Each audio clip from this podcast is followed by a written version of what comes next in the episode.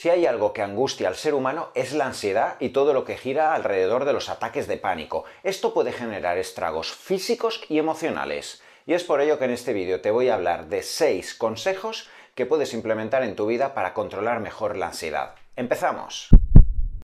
Cuando hablamos de medicina, tenemos que hablar del conjunto de terapias, herramientas que van dirigidas a mejorar la homeostasis, el correcto funcionamiento de nuestro cuerpo, de nuestro organismo, pero también tenemos que hablar de salud emocional, de esa salud mental que por desgracia cada vez nos interesa más a todos porque cada vez son más las patologías que giran alrededor de los trastornos ansioso-depresivos, de los ataques de pánico, de los trastornos obsesivo-compulsivos. ¿Quién no ha tenido momentos, situaciones, fases a lo largo de su vida con ansiedad? La ansiedad básicamente es una sensación donde el sistema nervioso se siente con vulnerabilidad, se siente atacado, se siente en una situación física o emocional hostil y tiene que sobrevivir, con lo que tienes que liberar tal cantidad de adrenalina para huir, para pegarte contra el adversario, aunque no exista, quizás está en tu cabeza, quizás es un pensamiento intrusivo que te está generando obsesión a lo largo del día y tú estás luchando por quitártelo de la cabeza como sea, pero al fin y al cabo no paras de liberar cada vez más adrenalina y no sabes ya ni dónde meterte. ¿Por qué? Porque el pensamiento sigue en tu cabeza. Esto poco a poco puede ir generando ansiedad y puede ir generando somatización a nivel intestinal, liberas ácido clorhídrico, tienes reflujo gastroesofágico, tienes las digestiones pesadas, tienes taquicardias, porque el sistema nervioso te está liberando tanta adrenalina y la adrenalina impacta en tu sistema cardiovascular que tienes arritmias, extrasístoles, golpes en el pecho, parece que se te sale el corazón y parece que estás respirando a lo largo de todo el día constantemente hiperventilando y vas ya medio mareado por todo el día, parece que te vas a desmayar. Estos síntomas son tremendamente angustiosos y fijaos la trascendencia que esto puede tener para una persona que además haga deporte, que tiene que trabajar eh, con coordinación de equipos, que tienes que responder emails, etcétera, o que tienes que encontrarte bien con tus niños simplemente y no quieres que nadie sea consciente de la ansiedad que estás teniendo por dentro y de toda esa angustia física. ¿Esto que va a generar? Que normalmente la ansiedad suele retroalimentarse y por eso en muchas ocasiones pequeñas fases de ansiedad, si son vividas en silencio, si no las transmito, si no sé manejarlas, si aún no tengo herramientas, porque nunca me ha pasado hasta la fecha. Yo hasta me reía, no lograba entender cómo había personas que hablaban de ansiedad porque yo manejaba mi vida y mis situaciones pero ahora ha llegado una fase en tu vida donde te han dejado, te han abandonado, te han expulsado del trabajo, no has pasado unas oposiciones y no sabes qué narices te ocurre, te levantas por la mañana ya atacado, nervioso, estás bajando peso, entrenas y no subes pulsaciones bien, no conectas, no duermes por la noche, estás dándole vueltas a pensamientos intrusivos, encima te bajan las defensas, tienes los ganglios así y encima te dicen, no, es emocional, te vuelves loco, quieres encontrar una solución y sí, en base es todo ansiedad. Por eso es importante que más allá de recurrir a los fármacos, que quizá en ocasiones hay que recurrir a ellos, a los antidepresivos, a ansiolíticos, a fármacos que te permitan dormir cuando ya llevas semanas sin dormir, tengas pequeñas estrategias o recursos que puedas implementar, que puedas tener en cuenta para saber abordar o manejar mucho mejor las fases de estrés y de ansiedad. Primer punto a tener en cuenta para manejar mejor la ansiedad. Vigila la dieta, la alimentación que estás llevando. Y aquí en especial voy a hacer referencia a aquellas dietas que generan un déficit calórico muy alargado en el tiempo o aquellos modelos de dieta cetogénicos con privación de carbohidrato donde la persona aún no está lo suficientemente adaptada a las grasas. ¿Qué ocurre en una persona que de la noche a la mañana genera un déficit calórico? Que al principio te encuentras muy bien porque tienes mucha reserva de grasa. Vas aguantando, si además haces un déficit calórico con déficit de carbohidrato, liberas dopamina, liberas adrenalina y te encuentras muy bien. Hasta además te encuentras con más ganas de hacer deporte. Pero ¿cuántos son los pacientes que me he encontrado literalmente por no estar lo suficientemente adaptados a la cetosis, al déficit calórico que ya están alargando demasiado en el tiempo, que al mes, al mes y medio, a los dos meses de haber iniciado la dieta, ya perdiendo masa muscular como consecuencia del cortisol, su organismo ha entrado en simpaticotonía. ¿Por qué? Es tal ya el estado de alerta que tiene el sistema nervioso desde que te levantas, porque buscas comida, porque llegas por la noche y claro que no concilias el sueño. Y al principio eso te encantaba, porque decías, con 5 horas me vale para dormir, pero ahora llego a las 3 por la noche y estoy mirando al techo y además acojonado porque al día siguiente me tengo que levantar a las 7 y ya empezar a hacer las cosas y hacer mi aeróbico en ayunas, que desde que lo he incorporado en mi vida en los dos últimos meses creo que me va muy bien. ¿Qué va a ocurrir? Más adrenalina porque estás buscando comida, por eso no puedes dormir.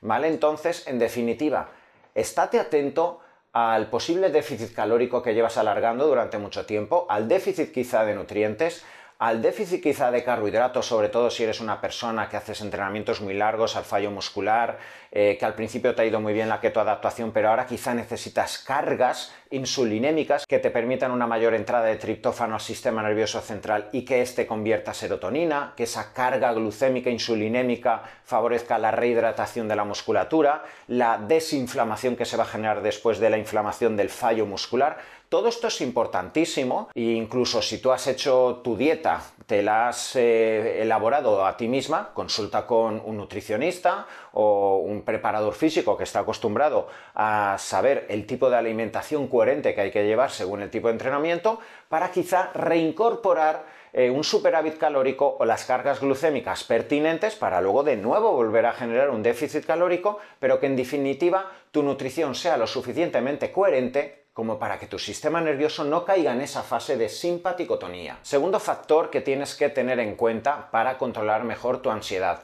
control del ejercicio. Y aquí es importante que si eres una persona que prácticamente nunca haces deporte, que tienes una vida sedentaria, que tienes un síndrome metabólico, eh, que quizá valores eh, la incorporación de ejercicio, de forma básica, quizá empezando con ese andar matutino que tantos pacientes me indican que les va muy bien, que desde que lo han incorporado por la mañana, simplemente andando 40-50 minutos en ayunas, bajando la glucosa, favoreciendo que el organismo eh, use las grasas para obtener energía por la mañana, exponiéndote al sol, elevando la vitamina D, favoreciendo que de esa forma tus biorritmos mejoren. Con esto, en muchas ocasiones, la ansiedad suele ir mejorando y muchos pacientes relatan que han ido mejorando su sintomatología emocional. Si además esto lo hacemos en un contexto de ayuno de 13-14 horas, porque por la mañana te levantas en ayunas y sales a andar, esa modulación y esa mejoría intestinal nos va a favorecer indirectamente en los niveles de neurotransmisores, de serotonina, etc. Pero si además eres una persona que ya puedes incorporar dos tres días a la semana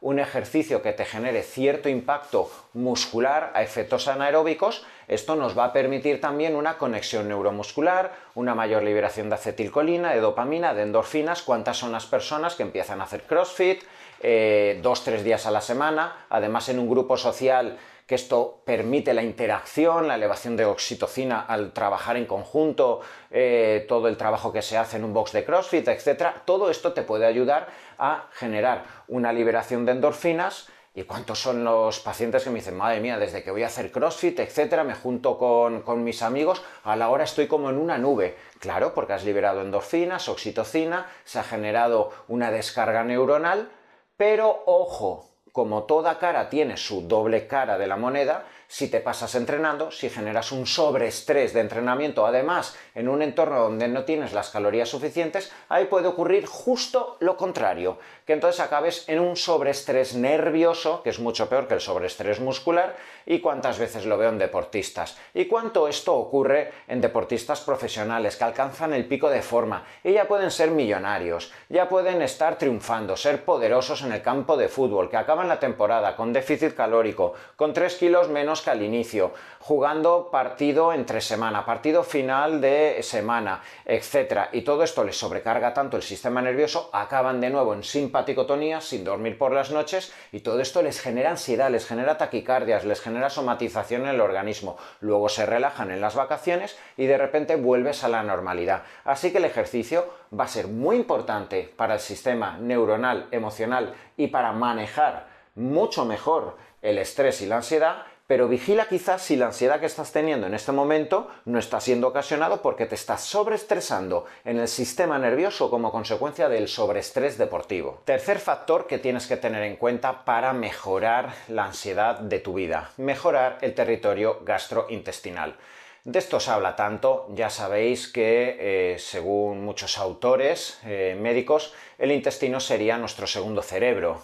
por la conexión neuronal que existe con el intestino. De hecho, existe un sistema nervioso llamado sistema nervioso entérico por las influencias nerviosas que existen y las terminaciones nerviosas en el territorio intestinal. Y son tantos los neurotransmisores, los neuropéptidos, que van a favorecer la función cognitiva, la acción neuronal, la función emocional, la capacidad de enfrentarnos a la adversidad emocional en el día a día, que depende de nuestro territorio intestinal, que eh, todos estos neurotransmisores, la serotonina, la dopamina, los neuropéptidos, eh, se van a ir liberando y sus concentraciones van a ser dependientes de nuestra flora intestinal, de la existencia de un sobrecrecimiento bacteriano, de una permeabilidad intestinal, de una inflamación que genere unos niveles de calprotectina por las nubes, que muchas veces veo en pacientes con ansiedad, con problemas emocionales, etc. Así que todas aquellas herramientas que vayan dirigidas a mejorar el territorio gastrointestinal,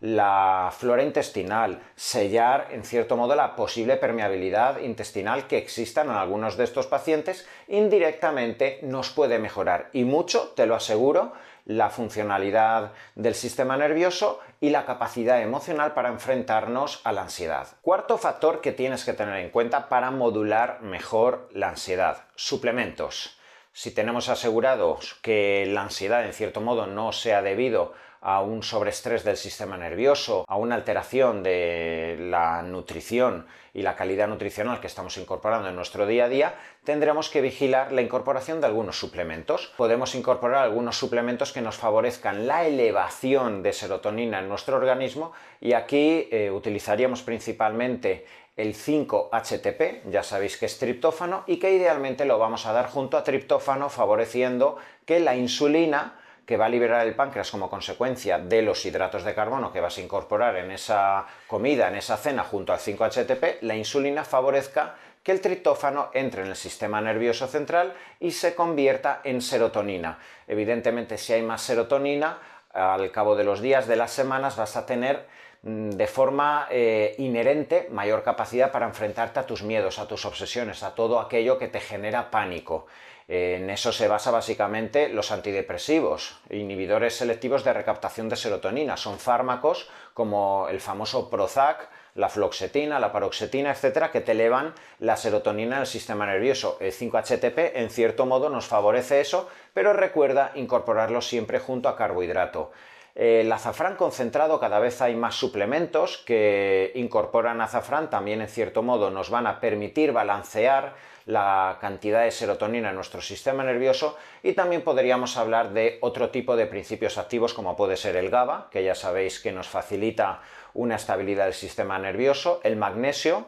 en mi caso me gusta usar el treonato de magnesio, que al menos en consulta he visto que funciona muy bien a efectos del sistema nervioso. El complejo B, fundamental, porque además existen muchos fármacos como los anticonceptivos que generan una disminución en las concentraciones de vitaminas B. Entonces se ha observado como la vitamina B6, la vitamina B12 son importantísimas para el control de la funcionalidad emocional y como muchas personas al tener una incorporación adecuada de complejo B, pues pueden enfrentarse muchísimo mejor a la ansiedad. Y finalmente eh, hablaríamos de los adaptógenos, los famosos adaptógenos como pueden ser las vaganda, como pueden ser la rodiola, el eleuterococo, el ginseng, son principios activos eh, normalmente derivados de plantas, de la fitoterapia, que van a favorecer que la cápsula suprarrenal libere y gestione mucho mejor la eh, liberación de cortisol, de dehidropiandrosterona, para que tengamos mayor competencia para enfrentarnos física y emocionalmente muchísimo mejor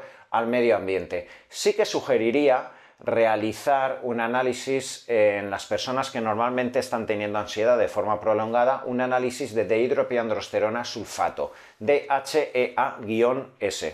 sulfato, lo cual nos va a indicar si la cápsula suprarrenal ha tenido un declive en la liberación de DEA y que normalmente hace que a partir de los 35 o 40 años la competencia tanto de hombres como mujeres para enfrentarnos a las tareas cotidianas que antes las resolvíamos sin enterarnos, ahora nos empieza a generar cierta carga. Y eso al final nos genera mayor hiperactividad del sistema nervioso porque no hay nada que nos raye más al ser humano que darnos cuenta que no soy el de antes, que antes yo esto lo resolví en media hora y ahora tardo dos horas, que antes yo entrenaba y cuando me lo quitaba ya el entrenamiento ya estaba trabajando, etcétera, y ahora todo me cuesta más. Y en muchas ocasiones esto empieza a generarse como consecuencia del déficit de DEA y esto genera ese estado de simpaticotonía porque estoy pendiente de mí mismo, de no cagarla, de no liarla, de no, eh, de, no volver a fallar en el entrenamiento, de no volver a fallar en el trabajo. Y en muchas ocasiones, valorando y viendo en una analítica que de forma robusta tu nivel de dehidropiandrosterona está bajo, se puede hablar con tu endocrino,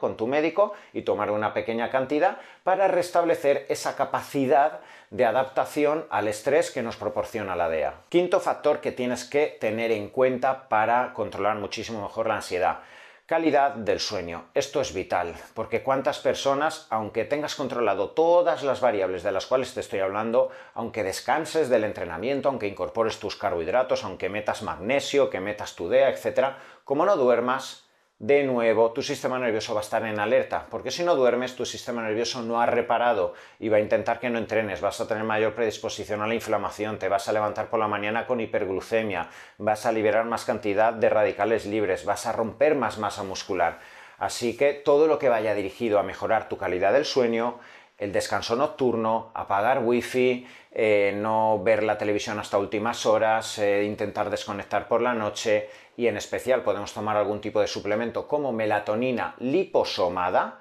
eh, normalmente también me gusta darla junto a GABA, nos va a favorecer que evidentemente con el paso de las semanas y de los meses, si nuestro sueño va mejorando, te aseguro que la capacidad de enfrentarte a la ansiedad y a los ataques de pánico va a ser mucho mejor. Sexto factor que tienes que tener en cuenta para enfrentarte mejor a la ansiedad. Herramientas psicoemocionales. Evidentemente, como médico, te tengo que hablar de las herramientas que normalmente, a través de la fisiología pura y dura, de la nutrición, de todo lo que gira alrededor del entrenamiento, de los suplementos, puede favorecer la capacidad y la competencia para que te puedas enfrentar mucho mejor a la ansiedad. Existen otras áreas, competencia de psicólogos, de coach, de profesionales que te van a poder aportar herramientas, herramientas para que justo cuando llegue la ansiedad no caigas en la hiperventilación, sepas manejar mejor los pensamientos obsesivos recurrentes, sepas cómo expresarte, sepas cómo comunicarte, sepas cómo en ese momento quizá hacer un impasse con el trabajo, con el entrenamiento, ya lo veas venir, no caigas constantemente en la alerta, en el ataque de pánico. Esto existen muchísimos profesionales que pueden enseñarte pequeñas herramientas, al igual que hay que enseñar a un profesional del deporte, a una persona que se inicia en el CrossFit, a saber cómo coger una mancuerna, cómo hacer un ejercicio para que no se lesione, etcétera, muchos profesionales psicólogos pueden enseñarte pequeñas herramientas para que justo cuando una persona empieza a detectar que empieza a caer en una obsesión y yo ya las veo venir, yo empiezo a ver cómo me van subiendo las pulsaciones, no me quito el pensamiento y yo ya por mi experiencia ya veo que cuando empiezo así el día, al final del día estoy atacado, me duele la cabeza, me tengo que olvidar del mundo porque tengo una migraña, me tengo que tomar un lexatín, un tranquimacín, en muchas ocasiones simplemente detectando y haciendo pequeños ejercicios que evidentemente te tiene que enseñar un profesional, podemos cortar de raíz y evitar que muchos de estos procesos ansioso-depresivos se cronifiquen. Hablar de salud implica siempre hablar de salud integral, y aquí cada vez la literatura y la fisiología es más robusta en cuanto al vínculo que debe existir en la coherencia del sistema nervioso, la coherencia emocional y finalmente la somatización que puede ocurrir cuando una persona tiene un desequilibrio de neurotransmisores, un desequilibrio en los biorritmos, una disfuncionalidad neuronal y ese impacto negativo en nuestro organismo. De ahí que cada vez exista más somatización y más patologías psicosomáticas. En el vídeo del día de hoy te he hablado de seis factores que tienes que tener en cuenta para enfrentarte muchísimo mejor a la ansiedad.